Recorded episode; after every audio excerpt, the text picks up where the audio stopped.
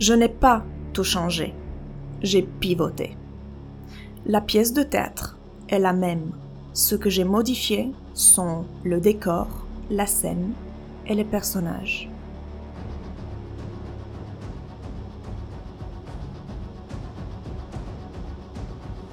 Lorsque je baignais dans le monde juridique et politique, j'étais entouré de personnes désirant le pouvoir. Le pouvoir sur les masses, le pouvoir sur le peuple, le pouvoir sur les situations de grande envergure. Le pouvoir à grande échelle, le pouvoir sur les autres.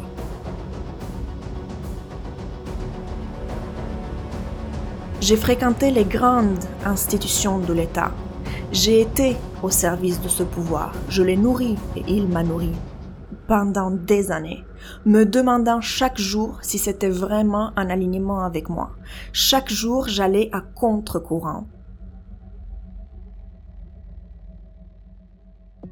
Je voyais les manipulations, les luttes de pouvoir, le contrôle, les dogmes de ce système, imposer sa vérité comme étant la seule vraie et utile. Une vérité dénouée de sens, une vérité teintée d'arrogance, de désir de pouvoir pour contrôler, pour nourrir et flatter son ego. Une vérité au service de ses désirs destructeurs, et non au service du peuple, des individus, de l'évolution de l'être humain, de la société et de la vie. J'ai vu des horreurs de ce monde, de cet ancien monde. J'ai vu des failles de ce système, de ces structures qui sont obsolètes, qui ont besoin d'être rafraîchies et rénovées, voire innovées. Lorsque je baignais dans le monde juridique et politique, j'étais face aux leaders. Les leaders d'un monde principalement masculin, physiquement et énergétiquement.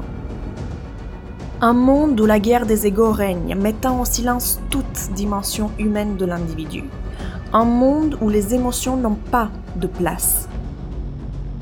J'ai rencontré des hommes et des femmes exclusivement dans leur énergie masculine, dirigés par des intentions cachées et obscures au service du pouvoir pour contrôler, au service du pouvoir pour manipuler.